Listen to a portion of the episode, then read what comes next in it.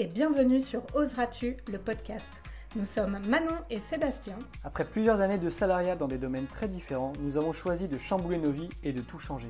Aujourd'hui, nous accompagnons les personnes audacieuses à exprimer cette partie d'elles-mêmes pour qu'elles osent, elles aussi, changer leur vie à leur façon. Seuls, à deux ou avec nos invités, nous allons te partager des parcours inspirants, des retours d'expérience et aussi plein d'astuces et d'idées pour t'aider à oser réaliser tes projets et vivre la vie qui t'épanouit.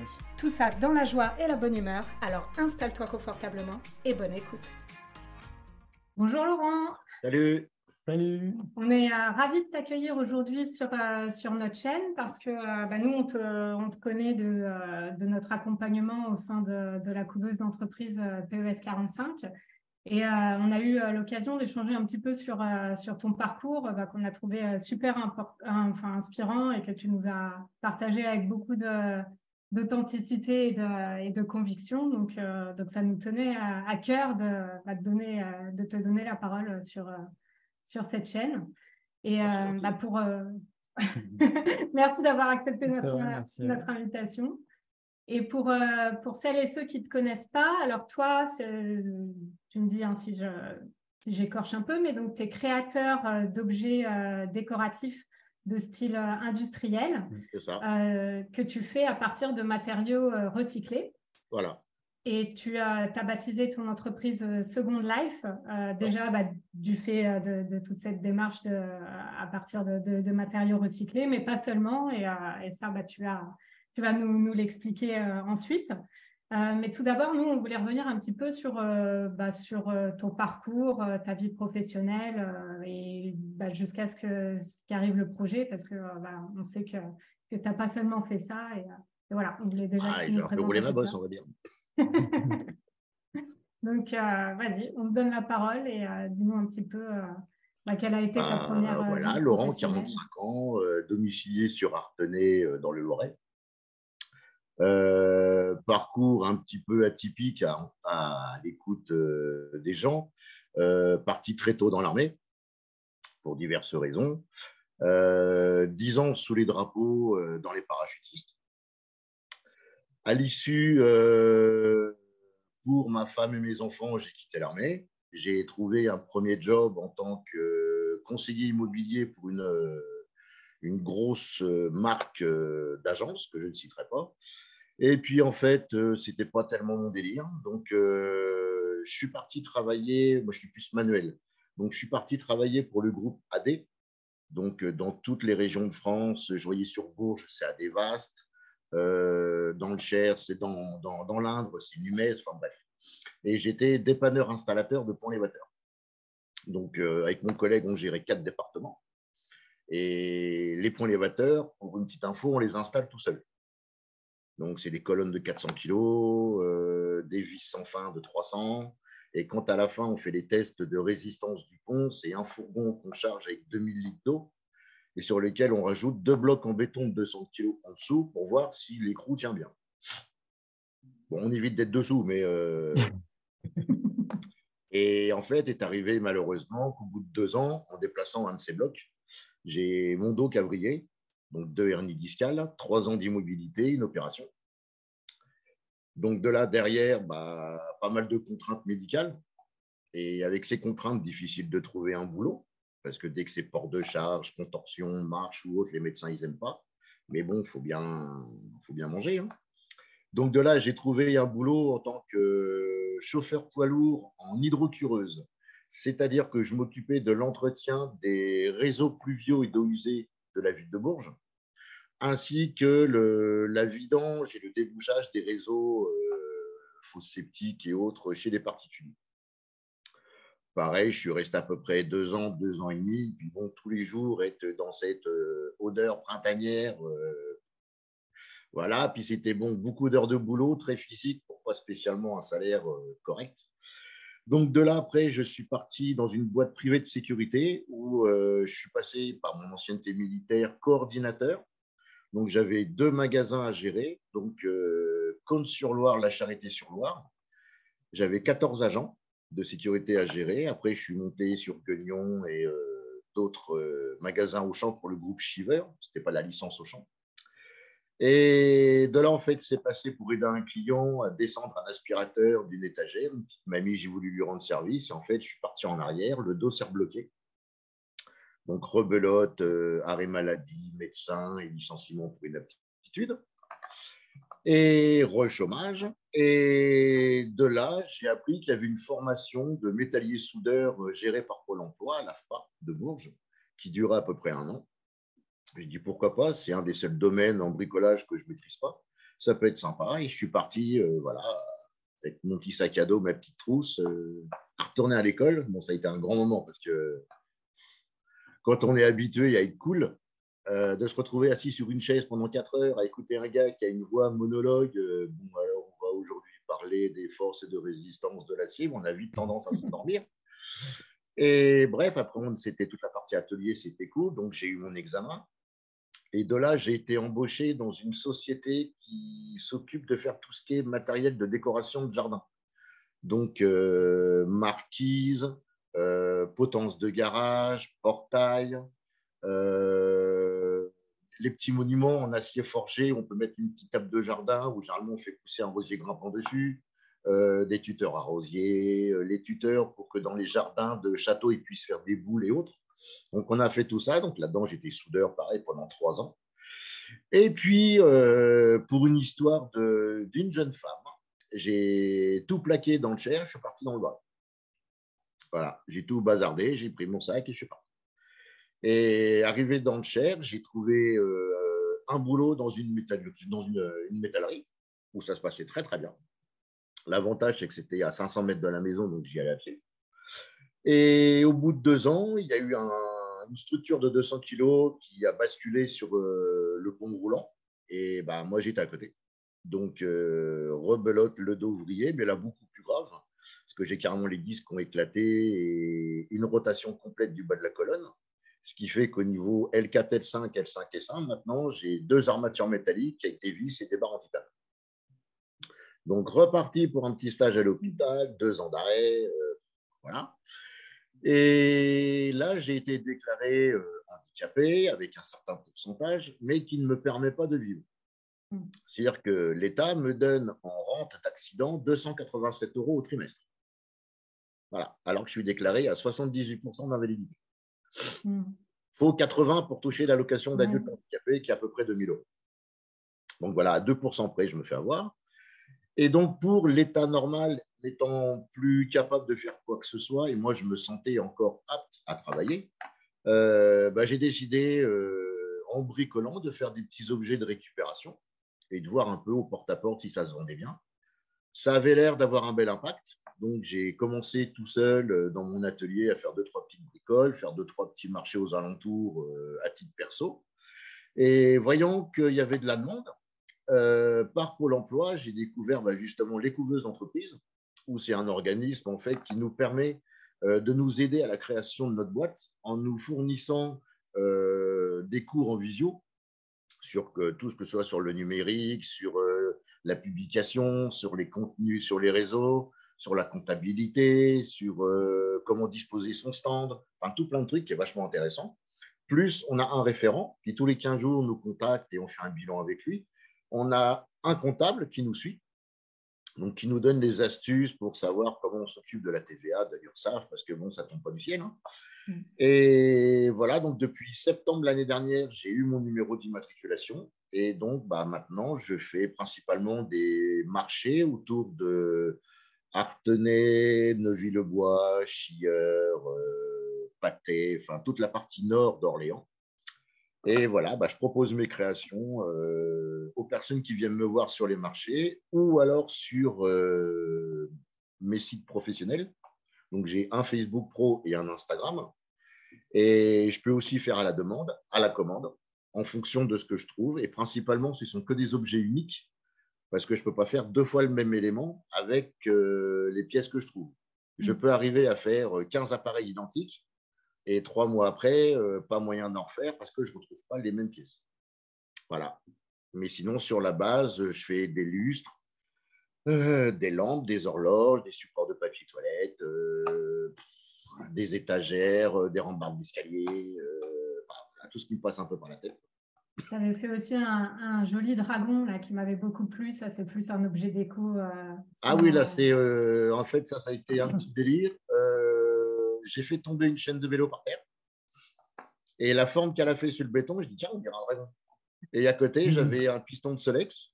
Et ben voilà, je me suis fait mon petit dragon. Donc, j'invite les personnes à aller voir sur mon Facebook Pro. Et c'est la personne, euh, Didine Fantasy, qui s'occupe de faire mes panneaux publicitaires et mes cartes de visite, qui m'a dit Moi, je suis fan de House of Dragon, donc même pas tu le mets en vente, je te le prends. Comme là, dernièrement, j'ai fait une lampe à, partir d'un vieux pulvérisateur en cuivre. Euh, j'ai même pas eu le temps, je l'ai juste posté sur Facebook. Euh, le couvreur d'Artenay m'a dit Ouais, je l'ai vu sur ton site. Euh, demain matin, je te fais le chèque. Donc, désolé, hein, il sera qu'en photo sur le site. Mais On en profitera par les yeux sur, le site. Euh, je voulais te demander comment tu fais pour, pour récupérer des, des matériaux et pour pouvoir les recycler? Alors, le plus simplement du monde, de bouche à oreille. voir avec les mairies d'à côté cessation d'activité, les départs en retraite. Euh, carrément d'aller dans les garages en disant voilà ce qu'il y a dans votre benne, est-ce que je peux récupérer deux, trois trucs euh, Alors certains sont cool, ils disent oui, d'autres non parce qu'ils vendent au poids. Et mmh. vu maintenant avec euh, l'inflation, bah, tout, tout ce qui peut rapporter de l'argent, les gens le gardent. des couples où c'est madame qui dit j'en ai marre de, de, voir tes saloperies dans le garage, ça nous fera de la place, le monsieur il sera content. Et puis par des copains, euh, tiens, je suis sur un chantier, est-ce que ça t'intéresse? Oui, comme il y a 15 jours, un pote qui m'appelle de Chartres, il me dit, tiens, euh, il y a le maçon qui laisse toute sa ferraille, est-ce que ça t'intéresse? Donc moi, c'est vrai qu'avec du fer à béton, je peux faire plein de trucs. Bah, il m'en a juste ramené 500 kilos. Donc tu as de quoi stocker euh, chez toi, c'est ça? Alors j'ai un grand sous-sol. Bah, qui commence à être moins grand maintenant. Puis bah, j'ai en extérieur, sur l'armorque, dans l'armorque, sous l'armorque. Là, c'est ma madame qui commence, euh, qui commence à râler un peu. tu as, aménagé ton atelier au sous-sol, du coup, c'est ça? Non, je l'ai mis dans le garage, donc les voitures. Parce qu'avant, il était au sous-sol, mais il n'y a rien pour pouvoir. Euh, j'ai pas d'ouverture extérieure. Hmm. Donc, dès que j'avais des grandes barres ou des grandes planches, c'était euh, la catastrophe pour les descendre. Donc, maintenant, j'ai tout fait dans mon garage. Comme ça, quand je travaille, j'ai la porte ouverte. Tout le monde qui passe devant la maison me fait un petit coucou. Ça peut s'arrêter boire un café. Mais voilà, je bosse dans 20 mètres carrés, dans mon, petit, euh, dans mon petit garage, dans mon petit atelier. Voilà. D'accord. Et euh, je voulais te demander aussi comment, euh, comment tu. Enfin, je voulais revenir un peu sur ton processus créatif, en fait. Comment, comment tu imagines tes pièces? Est-ce que tu passes par le dessin? Est-ce que c'est en, étant, en ayant les, mains dans le cambouis? Un peu des deux. un peu des deux. Il y a certains soirs, je vais prendre mon calepin, je vais faire des petits gribouillages en disant tiens, j'ai une forme de ça, ou en regardant la télé, tiens, il y a un truc sympa, bon, je vais essayer de faire euh, un petit truc. Et en même temps, des fois, en ayant les pièces devant moi, puis bah, j'en prends une, je prends une autre, ouais, non, ouais, oh tiens, oh tiens, puis ça comme ça, puis ça comme ça. Et puis voilà.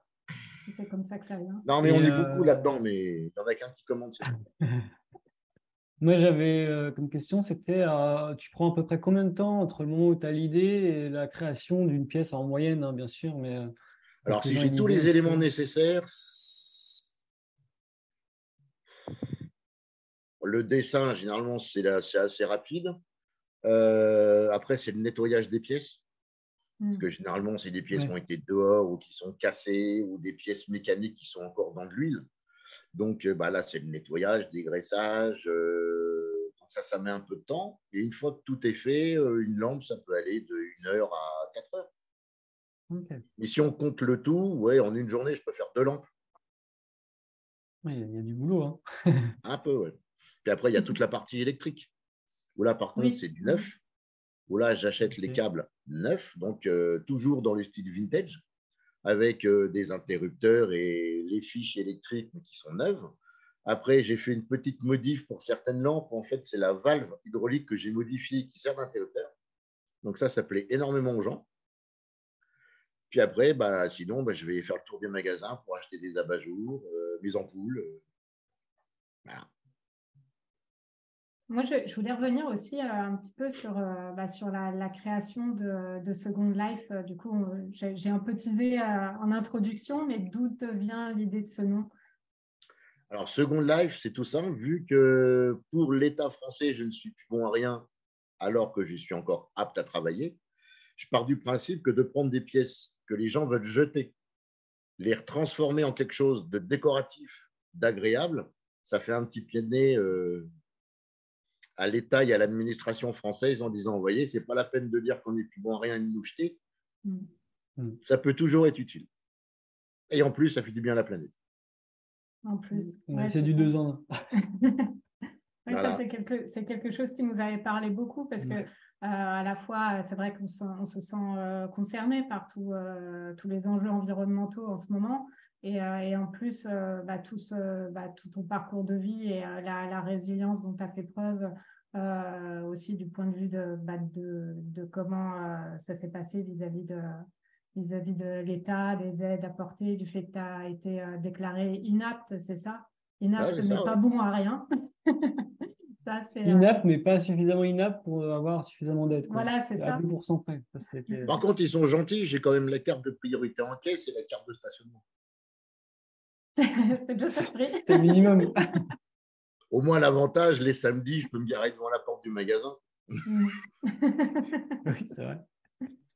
Euh, Moi, je voulais revenir aussi sur, euh, à part si tu avais une. Non, vas-y, vas-y. Sur par rapport à tout ton parcours, vu que tu as eu énormément de, de rebondissements, qu'est-ce que ça t'a apporté du coup de bah, tout ton, tous tes métiers, etc. Qu'est-ce que ça, ça t'apporte maintenant par rapport à... Qu'est-ce que tu en tires maintenant de, tout ce parcours-là? Parce que je suppose que c'est. Bah, déjà, une, belle, une, belle, expérience professionnelle, parce que ça augmente les, les, capacités, les diplômes, les connaissances, euh, le relationnel, parce que ça a été quasiment que des métiers où j'étais en relation avec des clients. Et ça, c'est quelque chose que j'adore, parce que je suis un grand bavard. Et, voilà. et en plus de ça, ça permet de pouvoir nous regarder droit dans une glace en disant bah, Tu en as pris plein la gueule, mais tu es là, tu bosses, tu n'es pas sur ton canapé à prendre 20 kilos avec un sachet de chips. Voilà, tu n'es pas un pro de Netflix, mais tu es un pro du boulot.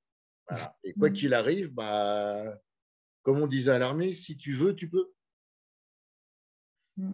Moi, j'ai toujours une phrase qui me tient à cœur, c'est la personne qui a envie trouve des moyens, la personne qui ne veut pas trouve des excuses. Hmm. C'est bien ça, ça me plaît bien. Et ça, bah, malheureusement, de plus en plus, euh, on en trouve des excuses.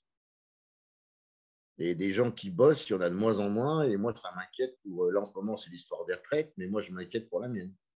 Hmm. Parce que quand je vois la génération d'en dessous et d'encore en dessous, c'est pas 64 ans que je vais bosser, moi. mais bon, on lâche rien, il ne faut pas lâcher, quoi. Mm. Tout le monde est là, ah, il a réussi, il a de l'argent, il a une belle bagnole. Ouais, eux, ils voient le résultat. Ils n'ont pas vu le parcours qu'il y a eu avant. Et moi, souvent, les gens qui s'amusent à me critiquer, bon, déjà, un, ça me passe au-dessus. Et deux, vraiment, quand ça m'agace, j'ai toujours un réflexe, j'enlève mes chaussures, je la donne à la personne en disant, bah, tiens, prends mes pompes, fais la route que j'ai fait et on verra. Et après, tu pourras l'ouvrir. Et généralement, ça se calme.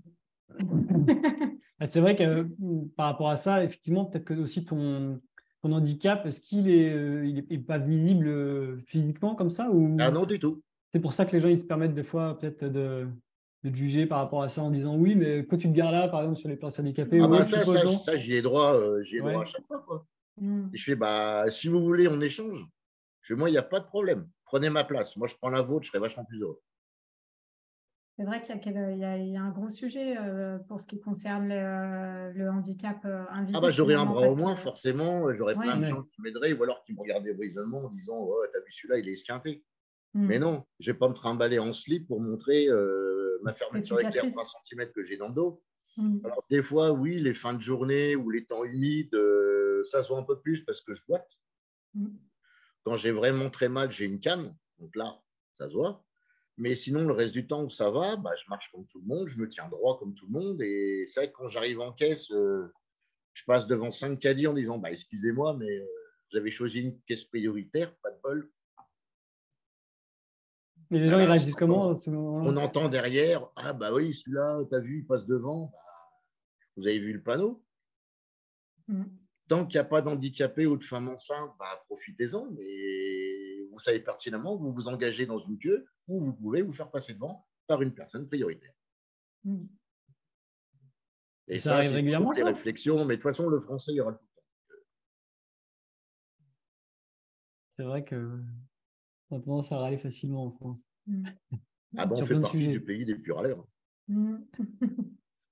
Euh, moi, j'aimerais euh, te demander, qu'est-ce que tu dirais, par exemple, à quelqu'un qui, euh, qui, aurait ou qui vient d'avoir un accident professionnel et, qui se sent justement pas, forcément la force au début de, rebondir, parce que toi, tu as une force euh, mentale euh, assez exceptionnelle. C'est peut-être dû aussi à, ton parcours de, militaire qui t'a forgé un peu ça. Qu'est-ce que tu pourrais dire à quelqu'un qui doute parce qu'il a été déclaré aussi inapte ou qui. Qu'est-ce que tu Qui a pourrais. du mal à, ouais. à se relever aussi. Ouais, par exemple. Bah, ouais. Tout simplement, bats-toi parce que personne ne le fera à ta place. Est-ce Si que tu veux survivre, remonte à la surface. Sinon, tu creuses ta tombe. Personne ne viendra te prendre la main. Il n'y a que toi qui peux t'en sortir. Parce qu'on parle des aides, de- des associations, des machins, ouais. Mais au bout du compte, on est tellement bloqué par ce, ce mur administratif qu'au bout d'un moment, tu lâches l'affaire. Moi, pour faire euh, reconnaître mon droit d'handicapé, déjà, c'est un dossier qui a mis trois ans. J'ai été convoqué trois fois à l'unité médico-judiciaire parce que la Sécu n'était pas tout à fait d'accord avec mes dires. Euh, et c'est le, le- médecin judiciaire, mais bon, qui lui est euh, affecté à la sécurité sociale, qui a tranché. Et vu que ce n'était pas dans mon sens, j'ai fait appel, appel, appel, appel, jusqu'à la fin d'avoir gain de cause, mais ça a mis trois ans. Mm. Trois ans, c'est incroyable, c'est long. hein. Mm. Pour juste prouver Ah, que. juste- Euh, juste pour être demandeur MDPH, le dossier à remplir, déjà maintenant avec les retards qu'ils ont, c'est minimum six mois, Mm. entre six et huit mois. Et tu dois le refaire tous les cinq ans. Ouais, ça doit être dur euh, mentalement quand, euh, quand ça prend autant de temps, alors que c'est clairement que on voit clairement qu'il y a eu un accident et que tu peux le prouver facilement avec euh, tout ce qu'il faut. Et c'est vrai que Surtout quand c'est un Ah bah, J'ai la photo sur mon portable quand les gens ils me disent Ouais, mais attends, t'as pas grand chose au dos. Je leur montre la photo de la radio. Ah, Mm. eh ouais. Alors j'en rigole en disant bah, Quand je serai mort, au moins, je dirai à ma femme de récupérer la ferraille, elle en fera. Ah, puis le Pour en titane, va savoir, dans 10 ans, ça peut peut-être valoir bien des sous. on sait jamais. Ah, puis c'est marrant maintenant qu'aux aéroports, je pique. Ah bah oui, c'est vrai ça. L'autre fois, j'ai été faire un tour au tribunal d'Orléans. Tut, tut, tut, tut, tut. Alors, tu as l'agent de sécurité avec sa raquette qui était là. Mais monsieur, déshabillé où? Je ne vais pas me foutre en slip. Et alors, j'ai pris, la, j'ai pris le téléphone, je lui ai montré la photo. Je fais non, mais j'ai ça et j'ai levé la chemise. Ah, il fait ah, d'accord, ok, allez-y, passez. Mm. Ouais, ça doit- faut en rigoler. De toute façon, il faut, faut tout prendre. euh, Alors, c'est peut-être compliqué à dire selon les handicaps, mais il faut toujours rester positif. Mm. Moi, je parle toujours qu'il y a pire que moi. J'ai de la chance, je marche. J'ai retrouvé l'usage d'une jambe, donc c'est bon, je peux marcher sur mes deux pattes. Euh, bon, il y a plein de trucs que je ne peux plus faire, mais au moins, je peux être debout, je peux marcher, je peux lire, je peux cuisiner. Euh, il suffit qu'une personne, bah voilà, une main en moins. C'est encore plus compliqué. Euh, une jambe en moins, quelqu'un qui est paralysé, tétraplégique, paraplégique, qui est en fauteuil toute sa vie, c'est encore un autre handicap. Et généralement, ces gens-là, ils ne se plaignent pas. Mm. Alors pourquoi moi j'aurais le droit de me plaindre en ayant un dixième de leur problème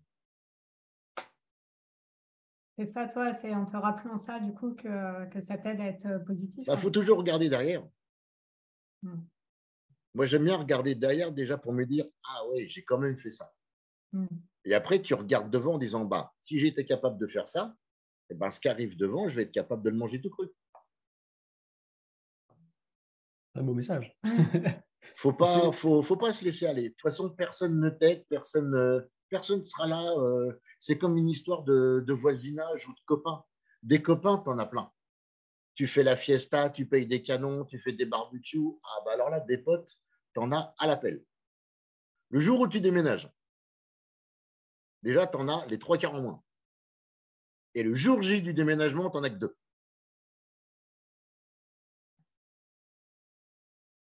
Tout bête. Mm. Là, tu te dis, ah, des potes, j'en ai plein. Non, Mm. en fait, t'en as que deux, mon gars.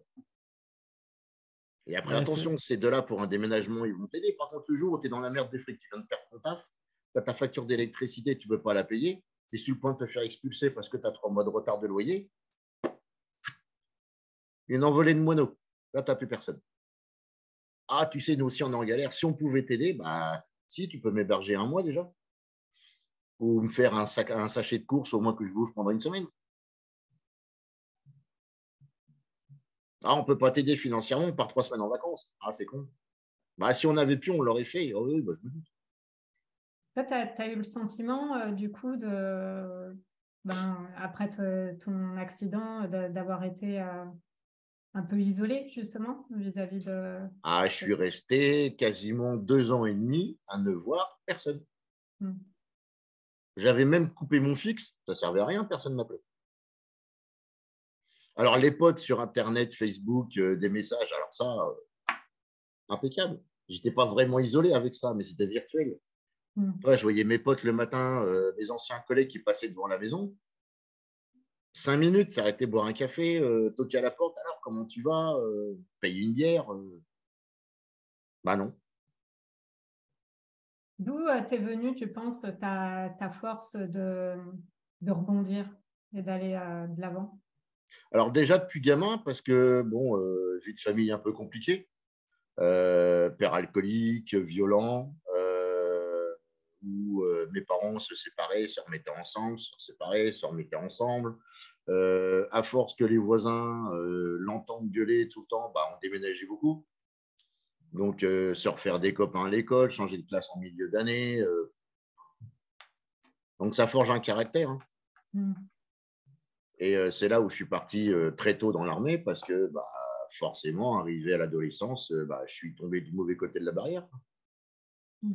Et j'ai commencé à faire des petites conneries, des petits machins, puis ça allait de plus en plus en conneries importantes pour voilà, faire la sensation qu'en faisant le con, j'avais des copains, mmh. j'avais une bande.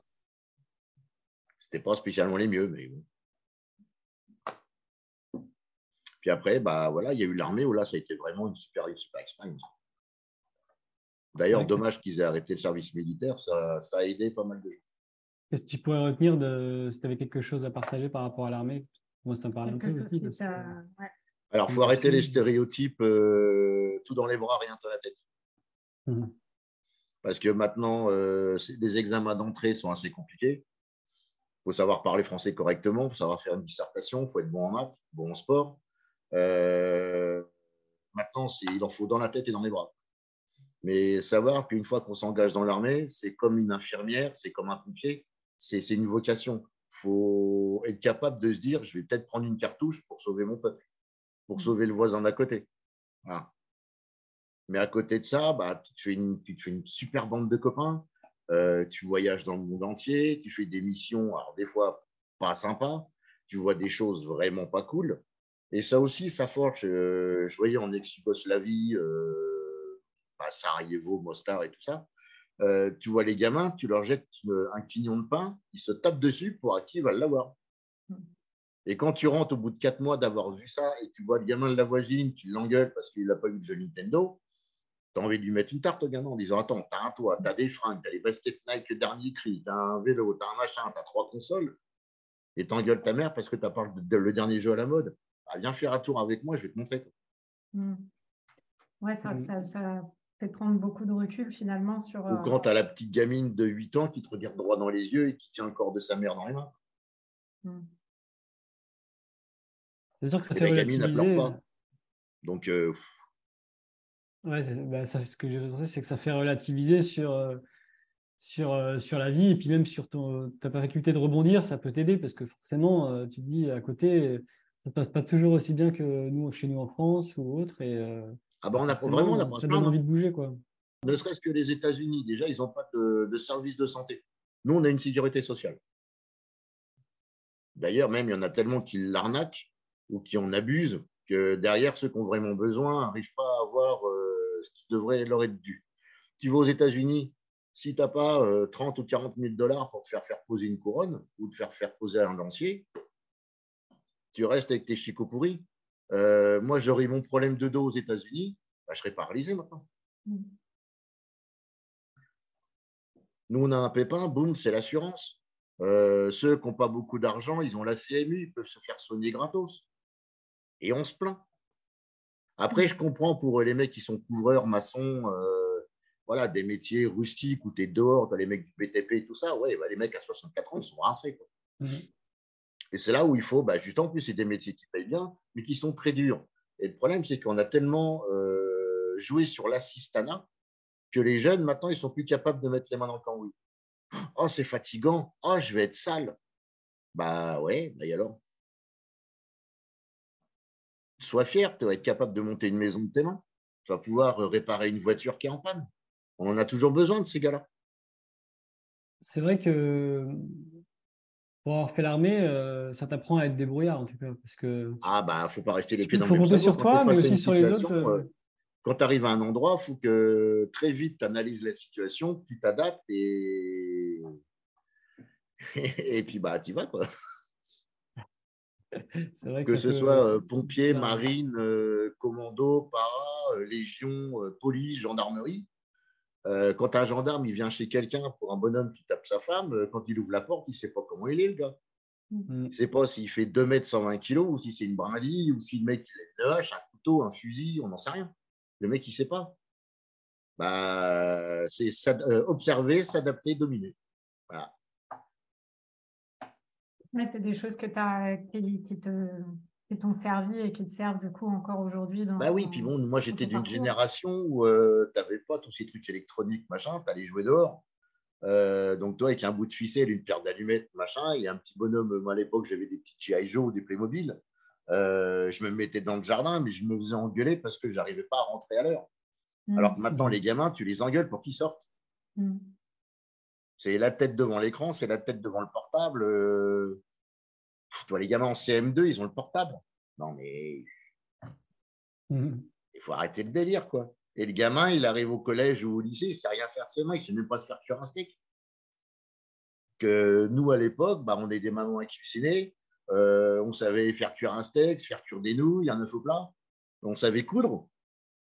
Truc con, mais coudre un bouton euh, quand il pète que tu as un rendez-vous, bah, si tu ne sais pas faire, tu es comme un couillon. Mmh. Euh, on aidait les parents à tomber la pelouse, à laver la voiture, euh, à ranger quand il y avait du bois. Enfin, maintenant, il y en a qui le font. Mais moi, tu regardes maintenant, même les gens, c'est hop, on, appuie sur une appli, tac, tac, tac, et c'est quelqu'un d'autre qui vient t'emmener ta bouteille de lait que tu as oublié. Non, mais sans déconner. Moi, j'aurais une question pour toi c'est euh, comment trouver quelque chose qui nous plaît? Parce que toi, tu as, as, créé Second Life et tu as pu rebondir par rapport à ça. Comment, euh, qu'est-ce que tu pourrais dire à quelqu'un qui ne sait pas vraiment quoi faire de sa vie et qui, euh, mais qui ne sait pas comment quoi? On a tous des passions dans la vie.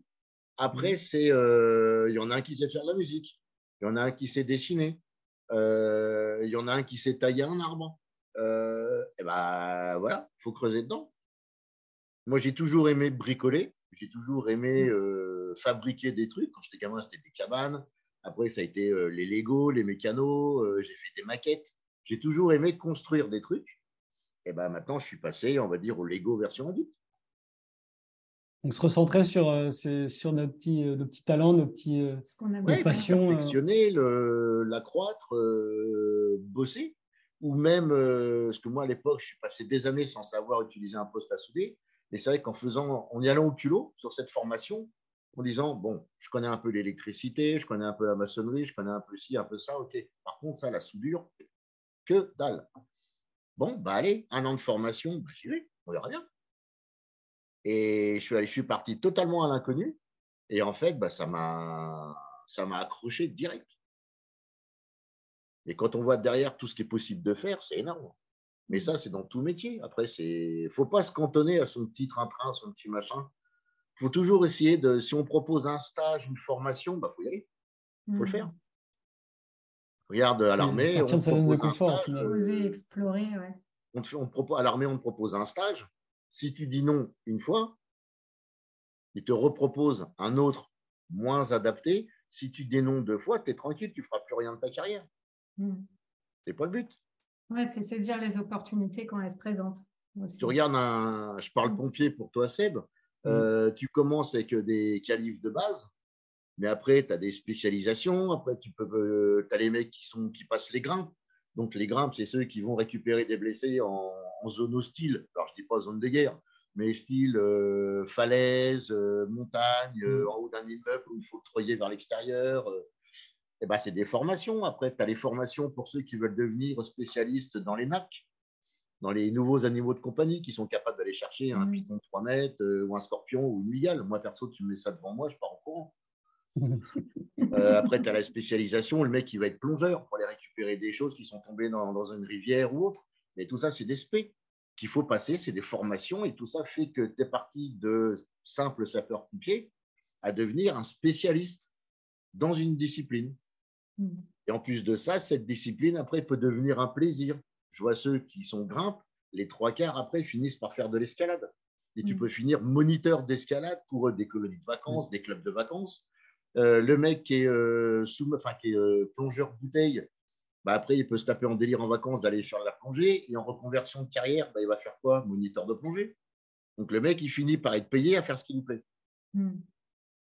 Nous, on voyait les paras, les trois quarts des anciens, ils étaient moniteurs de chute libre dans les camps de vacances. Les mecs, ils sont payés toute la journée pour s'envoyer en l'air. Bah, c'est le pied, quoi. c'est le pied, tu fais ce que tu mais en plus, tu es payé. Quoi. Ouais. C'est vrai, c'est ouais, inspirant. Hum, du coup, Laurent, on se dirige euh, doucement vers la, vers la fin de l'interview. Euh, mhm. Est-ce qu'il y a quelque chose que tu aurais souhaité aborder et que tu n'as pas eu l'occasion? Ou sinon, euh, qu'est-ce que tu aimerais dire comme, comme mot de la fin, comme dernier message Comme mot de la fin, ça serait arrêtez de vous plaindre. Regardez d'abord le confort que vous avez avant de regarder la misère chez les autres. Contente-toi de mmh. ce que tu as et sois pas jaloux des autres. Mmh. Et au lieu d'être jaloux, bosse pour essayer d'en avoir autant que lui. Super, merci. Bon mot de, mot de la fin. Euh, du coup, euh, où est-ce qu'on peut te, retrouver pour les personnes qui aimeraient découvrir tes, créations euh, Alors, vous pouvez aller sur mon Facebook professionnel. Donc, c'est Second Life LC ou euh, sur Instagram, où c'est seconde-life 1977. Et donc, tu disais, tu, tu, proposes tes créations et aussi euh, tu fais aussi euh, des commandes, c'est ça? Bah, On peut me dire, tiens, talent plein me plaît bien. Si j'ai de quoi en faire une autre, que c'est quasiment de l'unique, si j'ai de mm. quoi en faire une deuxième, je la fais. Ou sinon, je propose à la personne avec un, un autre élément qui peut y ressembler énormément. Je peux aussi faire euh, à la demande. Si quelqu'un a un élément qu'il aimerait euh, transformer ou améliorer ou customiser, du style, euh, là j'ai fait une étagère style industriel, le mec il est motard, il avait l'écusson Yamaha, bah, je lui ai intégré dans le truc. D'accord. Hmm. donc là c'est vraiment à la demande selon les. Après, si c'est possible, je fais. Si c'est pas possible. Hmm, tu veux dire. De toute façon, on mettra en description de, cette interview, on mettra on partagera tous tes liens pour que ce soit facile d'accès. Et puis. Euh, bah, c'est gentil, merci. On voulait te dire euh, encore, euh, encore merci, pour, tout ce que tu nous, as partagé, pour ton franc-parler. Et, puis pour bah, ton, parcours qui bah, qui, euh, qui bah, comme on disait, euh, mérite d'être entendu. Oui, c'est sûr. Et bah, on, te, on, souhaite vraiment une, une belle, un beau déploiement de Second Life. ah, bah, j'aimerais bien. Si un jour je pouvais avoir un entrepôt de 300 mètres carrés, je te on te le souhaite en tout cas. Ben oui, pour que ce soit plus dans le virage. Donc, j'accepte l'échec, les dons en liquide, les virements PayPal. le message est transmis. voilà. Bon, pas de paiement en nature, parce que madame va bah, merci beaucoup en tout cas. et Puis, euh, on dit à, très bientôt. Et puis aussi, euh, bah, nous, on va continuer les cycles d'interviews. On, on en a plusieurs de prévus. Donc, euh, pour ceux qui, bah, à qui ça a plu, qui sont encore ici, n'hésitez pas à vous, à vous abonner pour, pour les prochaines. Voilà. à bientôt, Laurent, et encore merci. Au revoir, salut.